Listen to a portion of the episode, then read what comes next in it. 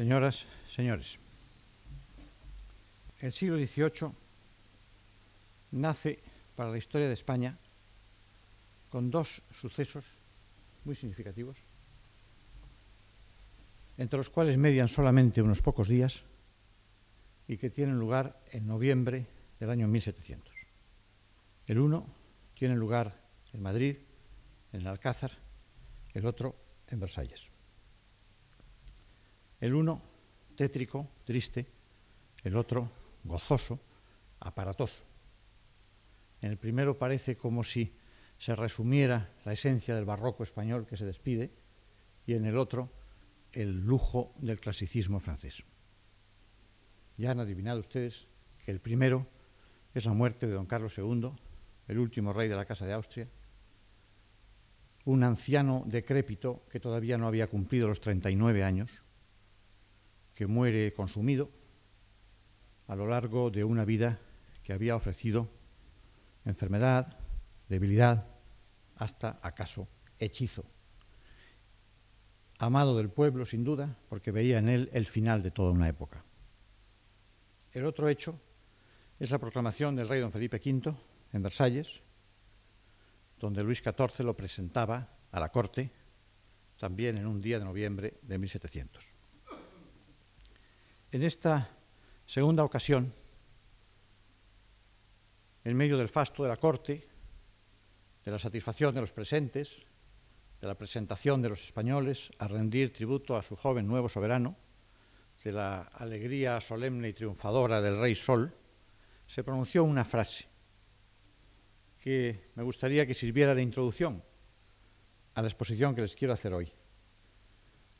Para unos, la frase la pronunció el propio soberano. Para otros, yo me cuento entre estos y comprenderán por qué, la frase la pronunció el embajador de España.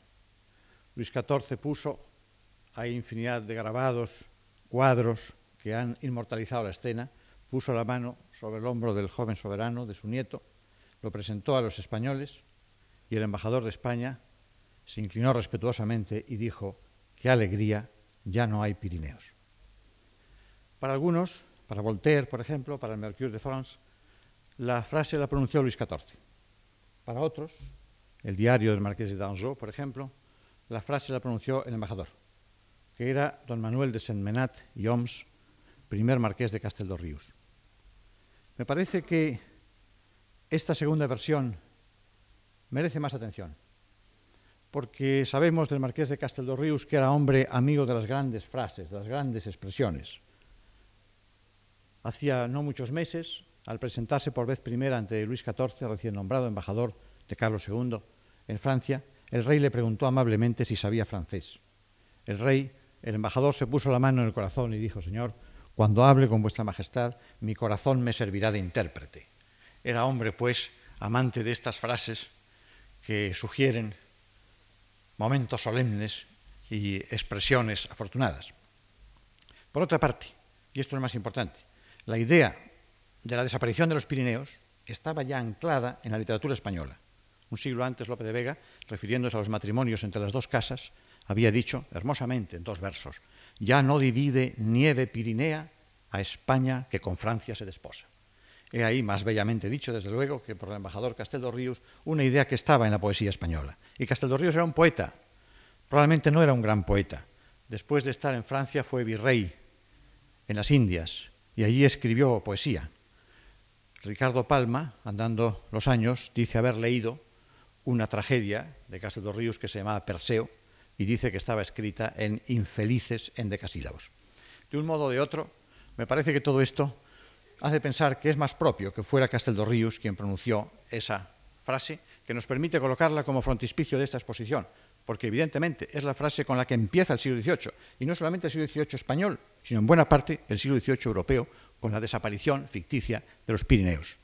Y el hecho de que esa, esa frase haya sido pronunciada por un embajador español me parece que nos autoriza a comenzar la diplomacia española del XVIII con esta primera inicial mención. El 18 nace a partir de entonces, de esos instantes de la transmisión de poder de una dinastía a la otra, nace con una guerra, es bien sabido, la guerra de sucesión de España.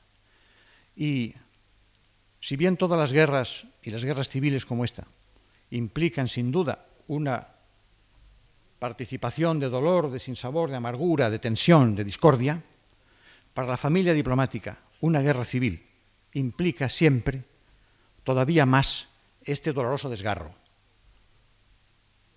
Al referirme a estos acontecimientos que se han repetido en la historia de España dolorosamente, traté de acuñar la expresión la vacilación de las lealtades en lo que se refiere a los diplomáticos. Si para cualquiera en aquel momento no era fácil tomar posición entre uno u otro de los dos soberanos que pretendían la corona de España, más difícil era decidir para los diplomáticos alejados en miles de kilómetros del lugar donde estaba resolviéndose, dirimiéndose con las armas la cuestión. Así pues, en 1700 surge una división en el cuerpo diplomático, en cada lugar y en la carrera diplomática española, en la división motivada evidentemente por lo que representaba ya una trascendental toma de posiciones. Y hay lo que podríamos llamar la diplomacia austríaca y la diplomacia angevina, el equipo del archiduque y el equipo del duque d'Anjou, el equipo de Carlos III, entre comillas, y el de Felipe V, que se enfrentan y que toman partido por unos o por otros. Es evidente que había de resultar comprensible que los embajadores decidieran muchas veces en función del lugar donde estaban. En las últimas combinaciones del siglo XVII se había nombrado para París al marqués de Castel que acabo de citar, para Viena al duque de Paretti, Francisco de Moles, para Roma al duque de Uceda. Esa última combinación del 17 fue dramática para todos ellos, porque había de colocarlos meses después en la disyuntiva. Es comprensible que Ríos siguiera a Felipe V, es comprensible que el duque de Paretti, Francisco de Moles, siguiera al archiduque, puesto que estaba en Viena, y el duque de Uceda manifestó la tendencia que en esas ocasiones puede también producirse de pisar alternativamente los dos bandos hasta acabar consolidándose en uno de ellos. Esta división de la familia diplomática española bien puede llamarse división de familia, porque en algunas ocasiones afectó personalmente a las familias, como en todas las situaciones similares suele, por desgracia, acaecer.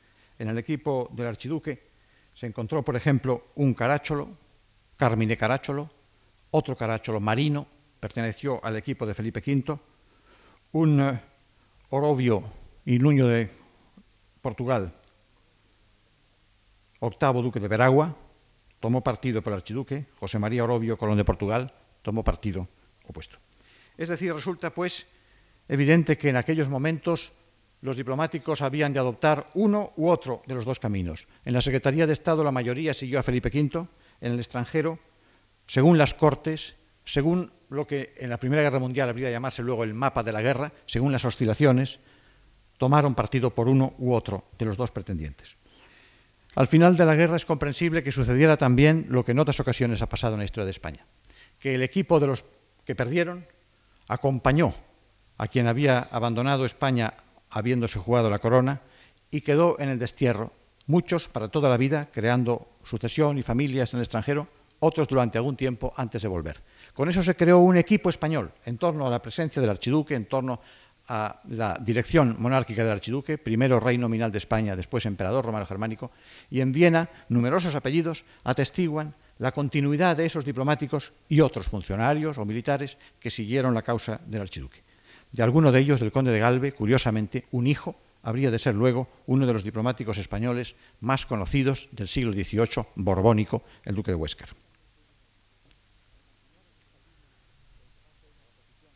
Consiéntanme que para continuar en esta línea de lo que va a ser una exposición sucinta de la diplomacia española del XVIII, aluda ya a los rasgos propios del siglo. Me parece que puede decirse que el siglo XV y el siglo XVIII son los siglos diplomáticos en la historia de Europa. En el siglo XV, traté de exponerlo aquí una vez, la modificación que representó la aparición del Estado moderno y de las embajadas permanentes creó una mutación en la historia de la diplomacia española y también, por supuesto, en la de los Estados europeos. Es el siglo en el que nace la diplomacia moderna. Y en el siglo XVIII se ha señalado que tiene lugar, por así decir, la partida de nacimiento de la diplomacia clásica, de lo que andando el tiempo un libro famoso de Roden, Esplendor y decadencia de la diplomacia clásica, había de presentar como el inicio de una nueva época en la diplomacia europea, en sus modos, en sus caracteres, en su forma de actuar, características que en buena parte se han continuado hasta nuestros días. El nacimiento, pues, de la diplomacia clásica. Por otra parte, en el siglo aparecen incluso las denominaciones referentes a la diplomacia. Indiqué en clases anteriores, en exposiciones anteriores, que los embajadores de la Edad Media o de los comienzos de la Edad Moderna eran diplomáticos sin saberlo. Ellos se hubieran sorprendido de verse atribuir ese título diplomático, ese adjetivo que para ellos no significaba más que una referencia a los diplomas. A partir del siglo XVIII, la palabra empieza a aplicarse a lo que hoy la aplicamos, muy tímidamente al comienzo, empieza a, denominar las relaciones entre los estados a través de una documentación, diploma, y a través de los encargados de llevar esa documentación. El título procede de unos años del siglo anterior, 1693, unos años antes, al comienzo del siglo, en un libro, en una obra monumental bien conocida de Leibniz, el Codex Juris Gentium Diplomaticus. Pero además, en el siglo, nace en todas partes lo que va a ser luego la carrera diplomática, aunque todavía no se llame así.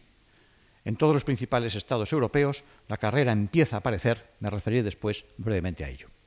En tercer lugar, nace también el cuerpo diplomático.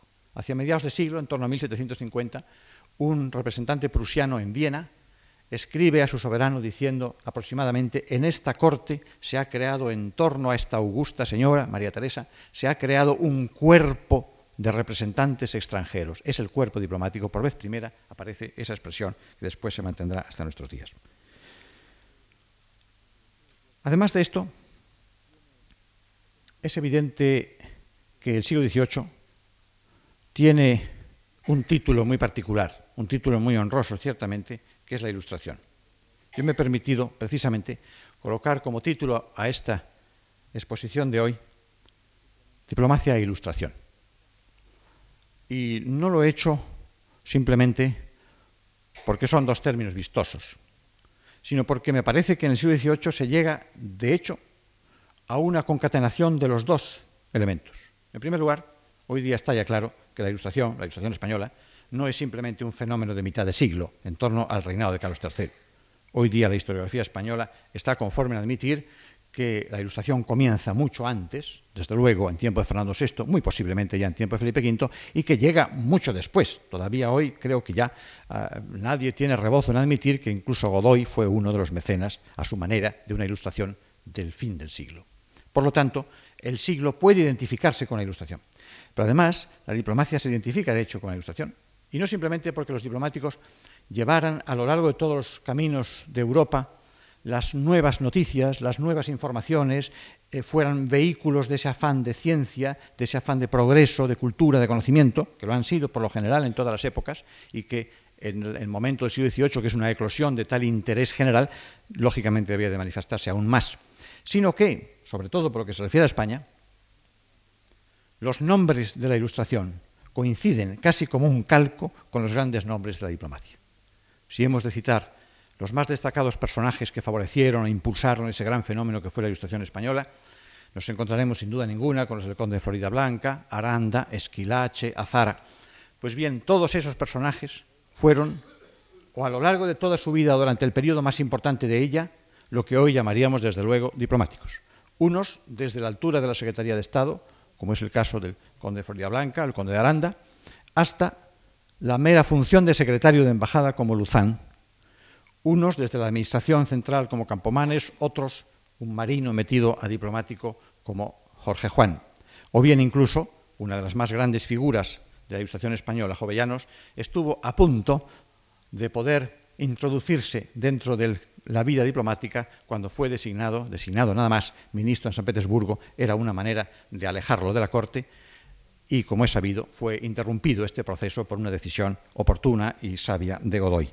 Quiere decir, pues, que a lo largo del XVIII los hombres ilustrados coinciden con los hombres que o rigen o ejecutan la diplomacia española, hasta el final, hasta el final en que Azara, embajador en Roma y en París, representa algo así como el último broche que cierra la Ilustración española. Un hombre que llegó incluso a tener una relación amistosa con Napoleón, es decir, justo al comienzo de la edad contemporánea, y del que un eh, historiador italiano ha expresado muy bellamente que es el símbolo de un século que tramonta e uno que nace.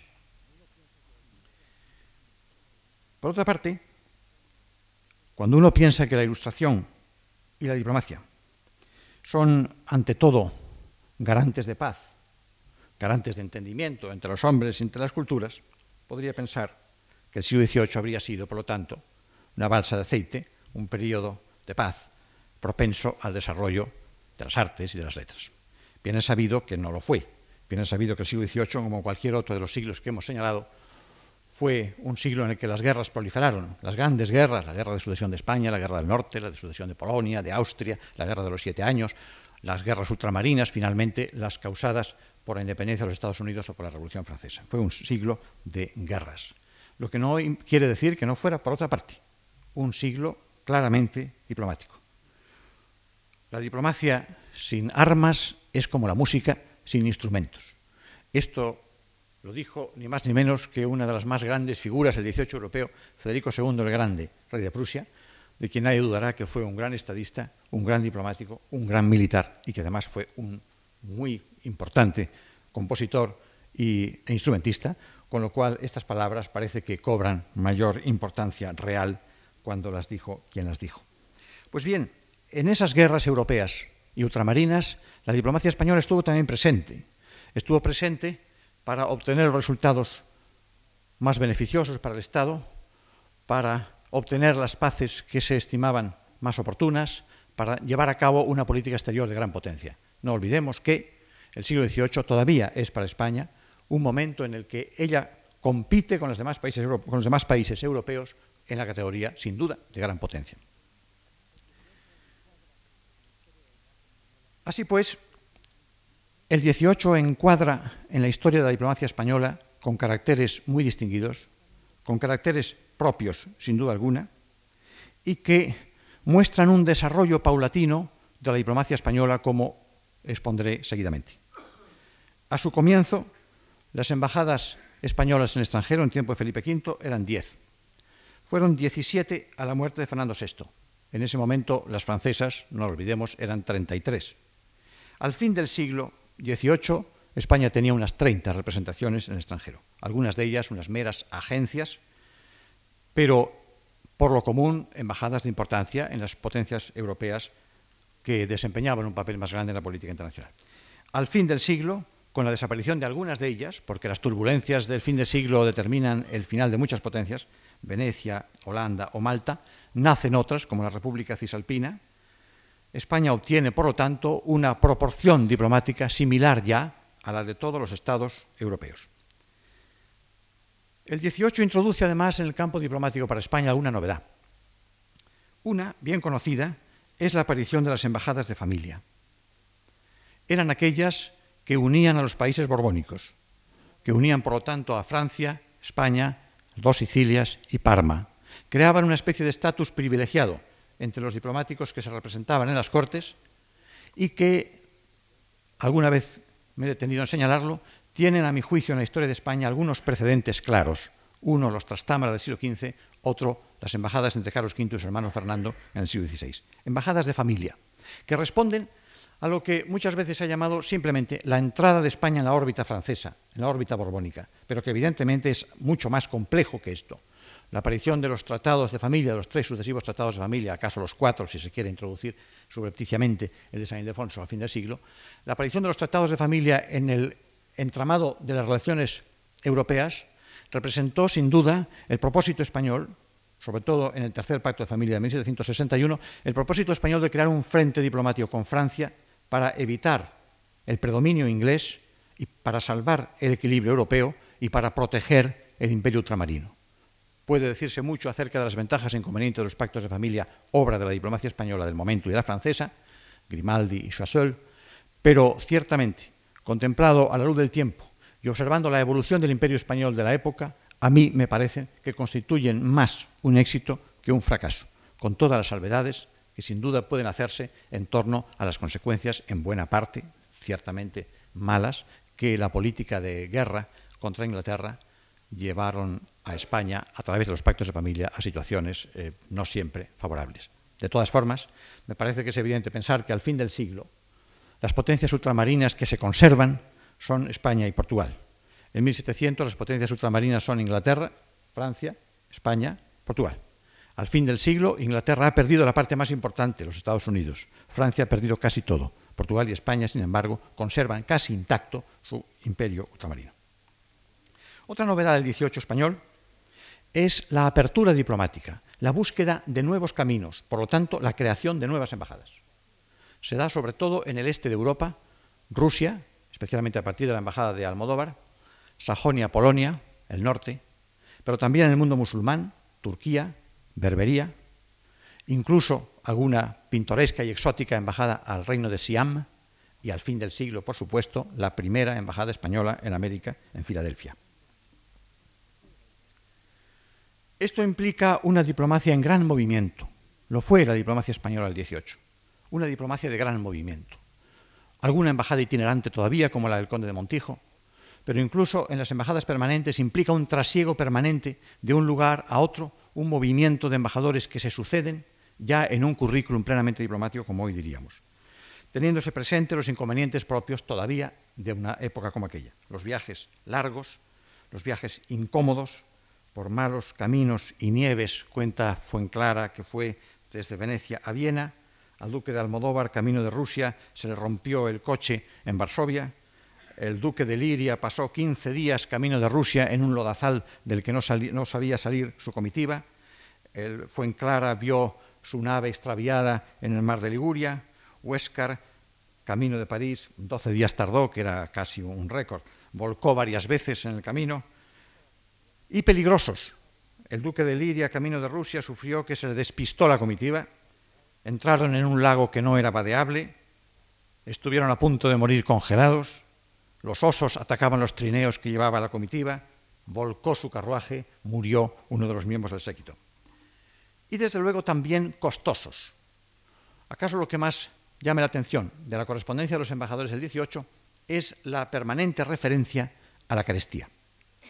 El duque de Liria acabó empeñado en San Petersburgo y la zarina tuvo que prestarle una sustanciosa cantidad, casi los haberes, de un año. Huéscar, antes de ir a París, ya vaticinaba, saldré empeñadísimo. Así fue, ciertamente. Monteleón, a su regreso a España, fue apresado en Bruselas por impago y estuvo a punto de ir a la cárcel a no haber sido por demostrar que era el embajador del rey católico. Y Francisco de Moles, el duque de Paretti, a quien antes aludí, por haber seguido la causa del archiduque, precisamente utilizó como pretexto para quedarse en Viena el estar acosado por los acreedores, lo que sin duda en aquella ocasión no era más que un motivo para justificar la permanencia en la corte del que iba a ser el pretendiente austríaco. Fue en Clara, embajador que fue en Venecia, en Viena y en Nápoles, en alguna ocasión escribe, estoy lleno de trampas. Y en un juego de palabras, no sé si voluntario o inconsciente, dice, mis males no son afectados, sino reales. Sin embargo, no eran tan escasos los reales que percibían los embajadores españoles en sus sueldos. A finales del 17, todavía la confusión en la remuneración es grande y quien maneje los fondos de los archivos buscando cómo se pagaba a los embajadores españoles, se encontrará con cifras tan diversas, con medios de pago tan distintos, que realmente le causará sorpresa y confusión. Sin embargo, a medida que el siglo avanza, y el siglo XVIII fue un siglo clarificador, un siglo racional, a medida que el siglo avanza, se establecen ya normas fijas acerca del pago de nuestros embajadores fuera.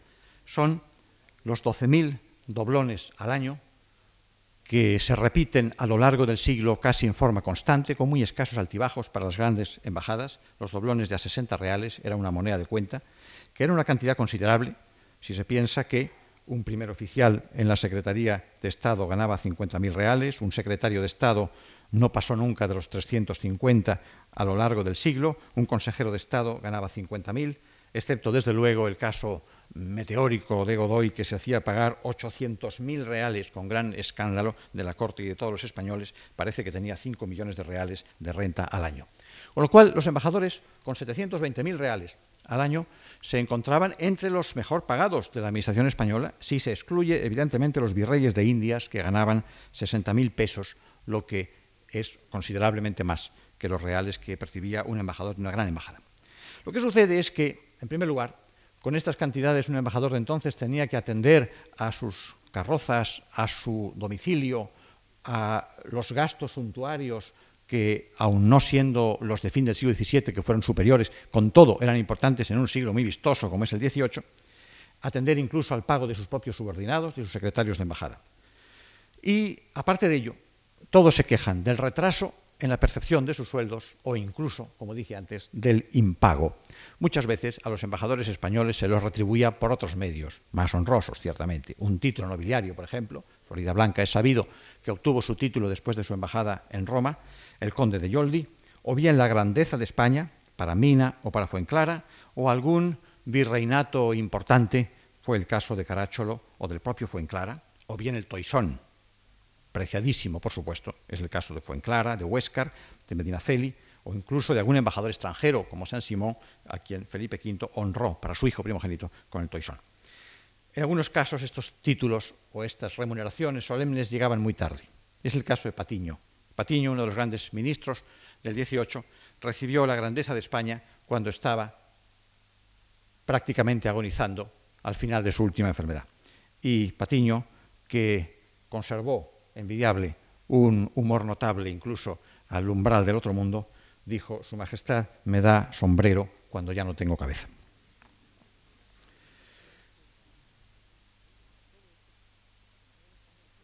Decíamos que con todo esto los embajadores españoles tenían que atender fuera a la representación de una gran potencia, representación que con frecuencia exigía sacrificios, exigía desde luego una actuación suntuaria muy particular, sobre todo en las grandes embajadas como eran fundamentalmente la de la Santa Sede, la de París o la del Imperio. Por eso a algunos precisamente se los escogía por su capacidad, capacidad económica en primer lugar, capacidad de iniciativa después, para poder desempeñar de una manera muy honrosa esos puestos, vistosos pero costosísimos. Es el caso, por ejemplo, del séptimo duque de Osuna, a quien eh, Felipe V envió a Francia y del cual el pueblo madrileño cantaba lo siguiente. Al señor duque de Osuna, Felipe V señala, porque para estas funciones siempre se porta con gala. Eh, los Osuna fueron en este periodo embajadores todos ellos de España. El sexto había sido plenipotenciario en Utrecht al comienzo del siglo, el octavo lo fue luego en Viena a mitad de siglo, el noveno, retratado hermosamente por Goya, lo fue en las postrimerías del siglo, también en el imperio. Y con ello habremos de decir algo de quiénes eran estos hombres. Esta cohorte de embajadores españoles fuera, que con discreción, con buen ánimo, con aciertos y con errores, por supuesto, desempeñaron una diplomacia muy activa y muy constante a lo largo de las relaciones europeas en un siglo en que estas relaciones tenían, sin duda ninguna, una participación importantísima por la complejidad de la política internacional en lugares lejanos, inhóspitos. Muchos de ellos habían de iniciar embajadas en zonas casi desconocidas para la diplomacia española. Es el caso de Lidia, de Almodóvar, de Normando, de Navia, de Laci, en Europa oriental. En otros habían de mantener el rescoldo de lo que había sido la lumbre de la gran potencia en Roma o en París, Huescar, Maoni, Grimaldi, Maserano, Chelamare. Gentes algunas de gran alcurnia, otros personajes modestos, nobles, militares o también golillas, para seguir la terminología que sobre todo al fin del siglo, como bien saben, acabaría oponiendo a golillas y aragoneses en la pugna entre Aranda y Florida Blanca. El rey seguía muy atentamente a estos hombres. Sobre todo en la época de Carlos III es permanente la atención con la que el soberano seguía los avatares de la diplomacia española. Estoy muy satisfecho de tus servicios y muy seguro de que me los continuarás, escribe en una ocasión el propio Carlos III de su puño y letra al conde de Aranda. Grimaldi ha hecho en tres días más que el otro en todo el tiempo, le cuenta Tanucci en relación con la misión de Grimaldi en París en torno a lo que iba a ser el tercer pacto de familia. Al conde de Fuentes, el propio rey trató de convencerlo y lo consiguió, era el único que podía, que se mantuviera en una embajada donde convenía que siguiera aún más tiempo. Es decir, la presencia de la corona como instigadora, y atenta seguidora de los avatares de la diplomacia. Naturalmente que en aquellos momentos de la diplomacia española no todo lo que puede decirse fueron éxitos y es mucho lo que puede decirse bueno, malo e intermedio de nuestros representantes. Y se ha hecho en una historiografía ya bastante copiosa acerca de aquellos hombres. Se ha señalado por Osanam en su espléndido libro acerca de la correspondencia entre Huescar y Carvajal que también entonces aparece el mal que se había señalado en el siglo anterior, la penuria de hombres. La baraja no da más que figuras, apenas hay de quien echar mano, le dice Carvajal, le confiesa Carvajal a su amigo Huescar. Y sorprende en un momento en que precisamente Carvajal tenía a hombres como el propio Huescar, como Wall o como Grimaldi al frente de embajadas europeas, figuras sin duda excepcionalmente valiosas. Pero también es verdad que de muchos de ellos se podría decir poco bueno. De masones de Lima, el mismo rey indicó que había servido mal y los secretarios de Estado franceses lo indicaron como un hombre inepto. De otros fueron malos en un sitio y buenos en otro, avatar muy corriente en la vida diplomática donde no todo depende de uno, sino del lugar donde está. Simón de las Casas, por ejemplo, mereció elogios muy marcados, nada menos que de Federico el Grande, en Berlín. Y sin embargo, cuando estuvo como embajador en Nápoles, a la hora de marcharse, de mala manera y precipitadamente, la reina Carolina dijo que sentía que no hubiera seguido algo más para haberlo estrangulado con sus propias manos y haber prendido fuego su edificio.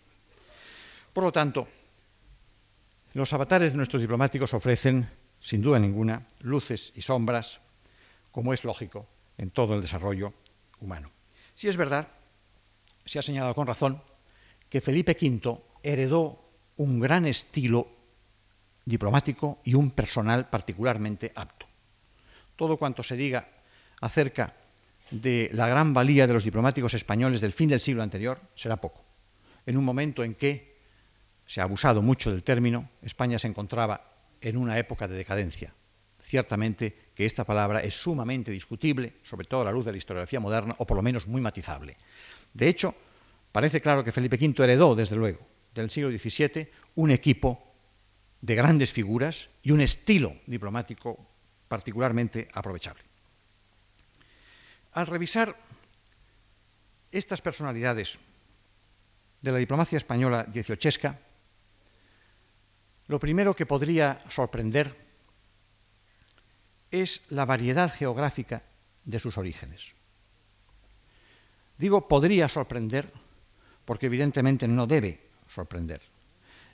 En mis anteriores exposiciones les indiqué a ustedes como uno de los factores más notables de la diplomacia española desde tiempos hartos remotos es la capacidad de extraer de todos los lugares de una monarquía muy amplia a sus seguidores, lo cual implica, por una parte, la capacidad de los soberanos al distribuir las personalidades, por otra, la capacidad de lealtad de estos a la corona, procediendo de zonas muy diversas.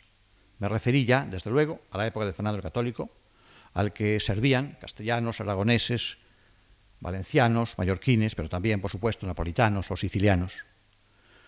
Lo que podría sin duda retrotraerse un poco antes, unos cuantos decenios antes, a la diplomacia egregia que también cité aquí de Alfonso el Magnánimo. Esto se manifiesta todavía más en el imperio de Carlos V por la mayor amplitud geográfica de sus dominios, donde sus embajadores son no solamente españoles o italianos, sino además flamencos, borgoñones, del Franco Condado o alemanes. Pues bien, en el siglo XVIII, en que el imperio conserva todavía una gran multiplicidad en todos los órdenes, también se manifiesta, y había de ser así, en el campo de los diplomáticos. Variedad geográfica de origen de todos estos nombres, cuyas meras enumeraciones, a decir verdad, resultan sumamente sugestivas. Aragoneses fueron Aranda, Villahermosa, Fuenclara, sevillanos, el noveno duque de Alba, el marqués de la Mina, vascos, Gardoqui, los Barnechea, pero en Milán había nacido Monteleón, de Génova eran Grimaldi y Mari, de Flandes, Bournonville y Pozobueno, extremeño era Carvajal, madrileños Almodóvar y Múzquiz, murciano Florida Blanca, pero en Viena había nacido Huéscar, francés era Liria, sardo era San Felipe, de Sicilia eran Campo Florido y Esquilache, de Nápoles Cellamare y Santo Buono, de Parma, Berettilandi, Cogorani, y son solamente unos cuantos ejemplos, para manifestar esta variedad en el origen que naturalmente implica al mismo tiempo una lealtad a los principios básicos de la política internacional del imperio, sin duda personificados en la corona. Todavía de territorios más difícilmente comprensibles por su lejanía, serían Patrick Lawless, Thomas Burke, Ricardo Wall. De todos ellos podría decirse lo que el duque de Liria dijo muy oportunamente, muy oportunamente, de sí mismo, que a mi juicio es una de las frases que, en forma más paradigmática, sirven para manifestar esta variedad en el origen geográfico que no implica separación, naturalmente, de lo que era la vastedad de un imperio, a pesar de todo congruente. Liria dijo de sí mismo esto, soy francés de nacimiento, soy inglés de sangre, pero sirvo al rey mi amo y no conozco otro interés que el suyo. Esto fue, desde luego, lo que unió, vinculación firmísima a la corona, lo que unió a todos estos diplomáticos de nombres tan dispares y de orígenes tan diversos. Más sorprendente es que algunos de estos diplomáticos españoles procedían de otras diplomacias. No habían nacido en el seno de la diplomacia española, sino que venían de fuera. Es el caso de Riperdá, que había sido embajador de las provincias holandesas en España y aquí obtuvo el favor real y quedó como español por algún tiempo, Burke, que había sido representante de un estuardo en España, Grimaldi, que venía como representante de Génova y quedó en España como embajador y luego secretario de Estado, Scotti, que venía de Parma, o al revés, el cardenal del Giudice, que fue ministro omnipotente de Felipe V y que acabaría sus días como embajador del emperador en Roma. En cuanto a los estamentos, podría decirse sin duda lo mismo que por entonces se había expresado acerca de los diplomáticos franceses. Por una parte, los aristócratas de altísima alcurnia, le grand seigneur. Por otra parte, la pequeña nobleza, Jean de paix o los militares. Por otra parte, los eclesiásticos. Y por otra parte, lo que los franceses llamaban les gens de robe, los juristas, que acaso pudiéramos nosotros identificar al fin del siglo con nuestros golillas. También hubo entre los diplomáticos españoles, en cuanto a la Iglesia se refiere, varios cardenales. Es una época en que el Sacro Colegio está en todas partes, en la alta política de las naciones. Pensemos que la política francesa fue dirigida consecutivamente por tres cardenales. En España sirvieron a su diplomacia Alberoni, Giudice, Francesco y Troyano Aquaviva, Cornelio Bentibollo y acaso incluso podríamos incluir a Luis Belluga en algunas de las gestiones que se hicieron entre la Santa Sede. Y también, naturalmente, hay algunos exóticos. En el siglo XVIII se dan algunos elementos exóticos en la diplomacia europea. Bastaría con recordar al famosísimo Chevalier d'Eon, un personaje que vestido de mujer desempeñó funciones diplomáticas de considerable talla en nombre de Francia en Rusia y que a lo largo de toda su vida lleva un currículum diplomático de altura. Nosotros no tenemos en la diplomacia española casos de travestismo, pero sí algunos elementos exóticos que merecerá la pena eh, citar en este aspecto. Uno de ellos, evidentemente, es Riperdá, a quien acabo de mencionar. Riperdá, el diplomático holandés de meteórica carrera, que acude a España como representante de las Provincias Unidas. En España cautiva absolutamente a la familia real, se convierte en el hombre de confianza de Felipe V y dirige la política internacional española y la embajada en Viena. Cae en desgracia, es apresado, se fuga del castillo, huye a Marruecos y puesto que una vez se había convertido de protestante a católico, no le importó pasar de católico a musulmán. Es desde luego uno de los casos sorprendentes de la diplomacia del XVIII. Otro fue el abate Mongon, un francés que sirvió a Felipe V como enviado secreto en Francia, pero no fue lo suficientemente secreto porque dejó traslucir sus instrucciones en un momento particularmente agudo en las relaciones franco-españolas y perdió con esto su carácter diplomático, su embajada y el favor de Felipe V. Otro más simpático acaso fue el padre Ascanio, Salvador Ascanio, un modestísimo dominico, que desde su celda de Santa María Novella en Florencia fue más de 30 años representante español ante el Gran Ducado de Toscana, oficioso y oficial, según los tiempos, y que en lugar de vivir en un solemnísimo palacio como la mayoría de sus colegas y ostentar títulos muy pomposos, no pasó nunca de ser un modesto fraile en una modesta celda. No por eso dejó de ser uno de los diplomáticos más hábiles de la época de Felipe V. Otros fueron los frailes franciscanos que llevaron las misiones en Berbería. Sorprende encontrar al frente de misiones diplomáticas a unos cuantos frailes, el padre Voltes, el padre Girón, el padre Conde. O también la de un joyero, Bouligny, que fue el que protagonizó ni más ni menos que el Tratado de España de Carlos III con Turquía, lo que fue uno de los logros significativos del reinado y sobre el cual están arrojando nueva luz las investigaciones de eh, Hasiotis. También es sorprendente o exótico el hecho de que uno de los grandes fenómenos diplomáticos de la España del 18, que fue el concordato, no lo llevaron a cabo diplomáticos, o por lo menos no lo llevaron a cabo los diplomáticos acreditados, sino unos agentes secretos a espaldas de los embajadores, a espaldas del nuncio, a espaldas de aquellas personas que eran responsables directamente de lo que estaba sucediendo. O también el caso de que Macanaz, uno de los personajes más sorprendentes del siglo, que ofrece muchos sorprendentes, fuera durante 31 años agente secreto en Francia con sumo éxito. Y solamente cuando, indultado por la Corte, pasó de ser oficioso a oficial, empezó a cosechar un fracaso tras otro en la diplomacia multilateral que le tocó llevar a cabo. En algunas ocasiones sucedió también que al frente de las embajadas no estaban aquellos personajes que, por su influjo político, por su experiencia profesional o por su altura en el rango diplomático, hubieran debido estar. José de Carpintero, por ejemplo, fue encargado de negocios en Viena cuando le tocó nada menos que la muerte del emperador Carlos VI y, por lo tanto, la presentación de las primeras protestas de Felipe V contra la sucesión de la emperatriz María Teresa. Y en el momento trágico de la revolución en Francia, cuando Luis XVI está preso, cuando está siendo juzgado y cuando a la Casa Española le interesa salvar la vida de su pariente, no está tampoco al frente de la embajada ningún gran personaje, sino un modesto encargado de negocios, José de Ocáriz, que sin duda desempeñó su misión en forma admirable.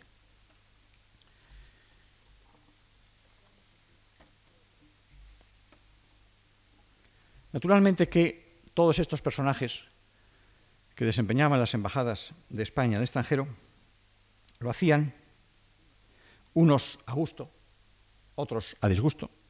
Unos acababan bien, otros, como les dije en el caso de Simón de las Casas, acababan sus misiones en forma desastrosa. Algunos de ellos estaban deseando concluir su misión lo antes posible. Es el caso de Fuenclara, que en una ocasión comenta con un compañero el cese de otro y le dice menos mal que salió ya de esta farándula de embajadas. O el caso del duque de Huéscar, que a su amigo Carvajal le dice, quítame de aquí por amor de Dios, y la embajada era nada menos que París. Sin embargo, por el duque de San Simón sabemos que el duque de Liria, en su estancia en España después de sus embajadas, se aburría soberanamente en Madrid y probablemente añoraba aquellas expediciones asaltadas por los osos por los campos helados de Polonia. Algunos de ellos eran buenos amigos. Es el caso, como he citado ya, de Carvajal y Huéscar, cuyo epistolario arroja tanta luz sobre la diplomacia española de su tiempo. Fuenclara y Mina lo eran también. Otros tenían recíprocas antipatías invencibles. Es el caso de Herrería y de Casas. Huéscar habla mal de Montijo. Fuenclara de su predecesor Monteleón porque no daba fiestas. Y Macanaz tacha a Huéscar de mujeriego. Son luces y sombras de la condición humana que a nadie sorprenderá encontrar también aquí. Pero dije que el siglo XVIII puede ser tenido, por muchos motivos, y no solo en España, por un siglo diplomático. Y sin duda que uno de los elementos viene dado por los atisbos de profesionalización que aparecen en el siglo. Es prematuro hablar de profesionalización, que no se adquirirá hasta el XIX. Pero por vez primera empieza a concebirse la idea de un servicio exterior. Precisamente Huéscar le escribe una vez a Carvajal aconsejándole acerca del ingreso en la carrera y dice, busca que entre gente moza en el servicio en el servicio. Es decir, que se estructura ya al menos la idea de la existencia de algo que va a ser luego un cuerpo administrativo organizado con su sistema de entrada y para el cual se quiere reclutar a gente joven, gente moza y apta. Y naturalmente que el modo de entrar en ese servicio, el modo de entrar en esa función diplomática, es una consecuencia o un requisito, o las dos cosas, de la profesionalización. Y en el siglo XVIII ya pueden manifestarse, a mi juicio, tres vías claras de ingreso en la carrera diplomática española. Una es, por así decir, por arriba, el nombramiento de embajador, otorgado por el dedo del rey, por la voluntad del príncipe, como había sido naturalmente siempre en todos los siglos anteriores. Otro es la entrada por abajo, si me permiten la expresión, a través del nombramiento de secretario de embajada lo que puede permitir ya el inicio de un currículum diplomático. Otro camino es la Secretaría de Estado, la entrada como aspirante como escribiente, luego oficial de la Secretaría de Estado, lo que consiente el trasvase, por así decir, al extranjero. Estas tres vías son las que acaban por consolidar una capacidad de ingreso en un servicio. Me he referido a la Secretaría de Estado. Es uno de los grandes éxitos del siglo XVIII español, y ya de su comienzo, la creación de la primera Secretaría de Estado y de Despacho en tiempo de Felipe V, que es el embrión de lo que un siglo después será el Ministerio de Estado y lo que en nuestro siglo será el Ministerio de Asuntos Exteriores. Estaba situado en el Palacio Real de Madrid, en unas covachuelas, que han sido oportunamente descritas por viajeros extranjeros. El duque de Saint-Simon dice de los que en aquellos momentos, en los años 20, ejercían las funciones de la Secretaría, que se caracterizaban por la modestia, por la laboriosidad y por la asiduidad. Tenían unos cuantos despachos con lo que entonces se llamaba mesa, el siglo XIX lo cambió en la palabra negociado, unas mesas. El más distinguido, aunque modesto, era el despacho del secretario de Estado, en aquel momento el marqués de Grimaldo. Sus ventanas daban al Manzanares y acaso le consentirían, en un paisaje quizá velazqueño, inspirarse en la política exterior. Pero al final del siglo, otro viajero, el francés Bourgoin, que fue luego representante de la Revolución Francesa en España, dice también que eran merecedores de todo elogio aquellos covachuelistas de la Secretaría de Estado. Dice, es raro ver en ellos la vanidad, es corriente la pulcritud y solo alude como elemento negativo a la lentitud, a la desesperante lentitud de los trámites. Y dice, infortunado en España el que tiene algo que solicitar. Dice también Bourgoin que desde el fondo de sus despachos aquellos secretarios contemplaban el mundo, pero que no salían apenas de él, que lo único que se permitían era un paseo en coche. Y decía, desde sus despachos llegan hasta el extremo del mundo, pero cuando salen el horizonte no pasa de media legua. ¿Acaso esto sea el retrato del burócrata español? La palabra burocracia no ha aparecido todavía, aparecerá en el siglo siguiente, del burócrata español o del covachuelista, que sí es un término tradicional del siglo XVIII, adscrito a esa Secretaría de Estado. Los historiadores han señalado con razón que a lo largo de los reinados del XVIII se va advirtiendo el paso entre unos, de unos burócratas hábiles, sin capacitación concreta, a unos hombres de experiencia que han servido en puestos en el extranjero y que han obtenido lo que Palacio Tara ha llamado el perfeccionamiento técnico de la diplomacia española. Todo esto, en efecto, son pasos hacia la profesionalización de la carrera obtenidos en este siglo tan rico en creaciones y que en este campo no podía quedarse atrás. He dicho que ciertamente no solo en España. En Europa se manifiestan eh, las apariciones sucesivas en todas partes de estos órganos de Estado, que son las secretarías de Estado, lo que habían sido antes, por supuesto, los secretarios en el siglo anterior.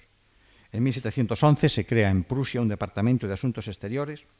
En 1749 se crea una cancillería imperial en Viena. Al final del siglo, en 1782, se crea en Inglaterra el gran hallazgo del Foreign Office.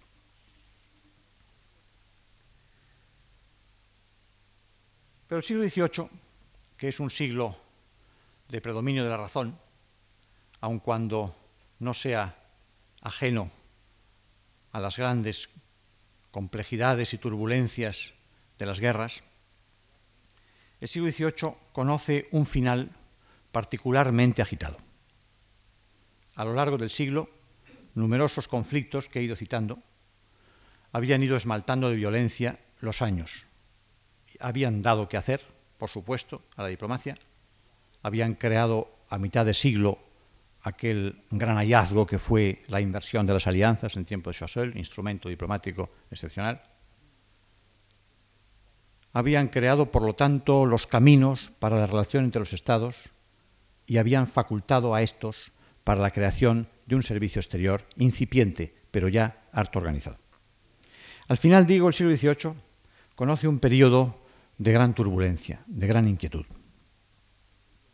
Es un periodo que podemos ciertamente llamar revolucionario, porque en aquel periodo surgen al menos dos revoluciones que han dejado su eco a lo largo de la historia contemporánea, que le dieron comienzo y que han constituido otros tantos sucesos de enorme peso en el desarrollo ulterior de las relaciones internacionales.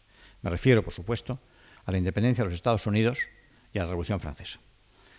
Esmaltan estos dos fenómenos el epílogo del siglo, en el cual, naturalmente, la diplomacia en general y también, desde luego, la diplomacia española tuvo que desarrollar un papel, y un papel asaz considerable. Fue precisamente un diplomático español, según parece el conde de Aranda, el que, desde su atalaya de la embajada en París, con sus dotes personales de inteligencia y captación de lo que sucedía en su derredor, escribió al referirse al nacimiento de los Estados Unidos. Ha nacido como un pigmeo, día vendrá que será un gigante. Denota sin duda la perspicacia de un hombre político que es capaz de entrever en la independencia de unas provincias la aparición de un gran coloso en las relaciones internacionales. España, desde el comienzo, apoyó, como es bien sabido, se ha escrito mucho sobre esto y muy bien, apoyó la independencia americana. Cosa comprensible porque estaba en el juego de los pactos de familia y de la oposición a Inglaterra, que había sido un dogma esencial de la diplomacia española de todo el siglo. Y allá aparecen por vez primera nuestros representantes, primero unos agentes, unos agentes comerciales, después un encargado de negocios, después un ministro, en Filadelfia. Es nuestra primera embajada en América. Las negociaciones fueron llevadas por hombres de indiscutible inteligencia y experiencia. Uno de ellos fue Diego Gardoqui. Diego Gardoqui, que había conocido a John Jay, el secretario de Estado, cuando él había sido, John Jay había sido ministro en España, uno de los primeros agentes que los Estados Unidos enviaron a Europa. Gardoqui llevó a cabo su misión con gran eficacia, con elegancia. Él cuenta muy reiteradamente cuáles eran sus procedimientos de negociación entre otros eran el de halagar la vanidad, la enorme vanidad de John Jay y de su esposa, acompañar a su esposa a todas ocasiones para halagar al secretario de Estado, acompañarla a bailar, con lo que un historiador de la diplomacia americana ha dicho que Gardoqui se abrió camino en la negociación a paso de danza. De un modo o de otro, lo que sí es verdad que la presencia de la diplomacia española en Filadelfia, a mi juicio, preparó después unos acuerdos con los Estados Unidos de fin de siglo y comienzos del siguiente que no están ni mucho menos exentos de interés diplomático y que cuajarían en la misión de Onís años más tarde. La Revolución Francesa fue el otro gran trance en el que también la diplomacia española tenía que actuar. Y tenía que actuar también precisamente movida por el dogma político, internacional y diplomático de los pactos de familia. Lo que sucede es que una buena parte de la familia había desaparecido en los horrores de la Revolución, pero quedaba Francia y con Francia hubo lo que se ha llamado el cuarto pacto de familia, sorprendente, puesto que la familia ya no existía al final del siglo. Pero sí es verdad que en ese momento, he aludido antes a ello, se planteó a la Embajada de España en París una intervención realmente insólita. No era una intervención más o menos útil y provechosa con la corona francesa, el duque de Fernán Núñez había tenido con Luis XVI y con María Antonieta una respetuosa y afable familiaridad. No era una relación con la corona, no era tampoco el conseguir un pacto, un tratado, una alianza, en volver a analizar los problemas que sugería el rival común Inglaterra. Era simplemente salvar la vida del rey, que en aquellos momentos estaba sometido a un proceso en el que se le acusaba y al que se preveía la sentencia de muerte. La Embajada de España, dije antes, no estaba entonces en manos de Fernán Núñez, que había dejado París, ni de sus dos inmediatos representantes sucesivos, sino de un modesto funcionario, José de Ocáriz. A José de Ocáriz le tocó llevar a cabo con el poder revolucionario una gestión en la Navidad de 1792, una gestión apresurada, apasionada, para intentar salvar al rey y luego a su familia.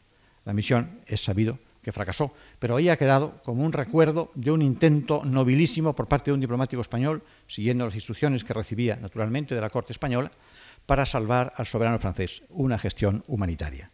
¿Acaso, retorciendo un poco las cosas, se puede encontrar otra misión humanitaria en la presencia de la hija de un embajador español, del conde de Cabarrús, que casó como he sabido, con una revolucionaria, con Madame Tallien, y que trató de salvar y salvó, de hecho, a muchísimos posibles víctimas de la Revolución Francesa y fue llamada por eso el ángel de Termidor, parecido al caso de otra pariente de un diplomático, Madame de Stael, del embajador de Suecia, que también ejerció en los gabinetes de la Revolución Francesa una misión humanitaria. Pero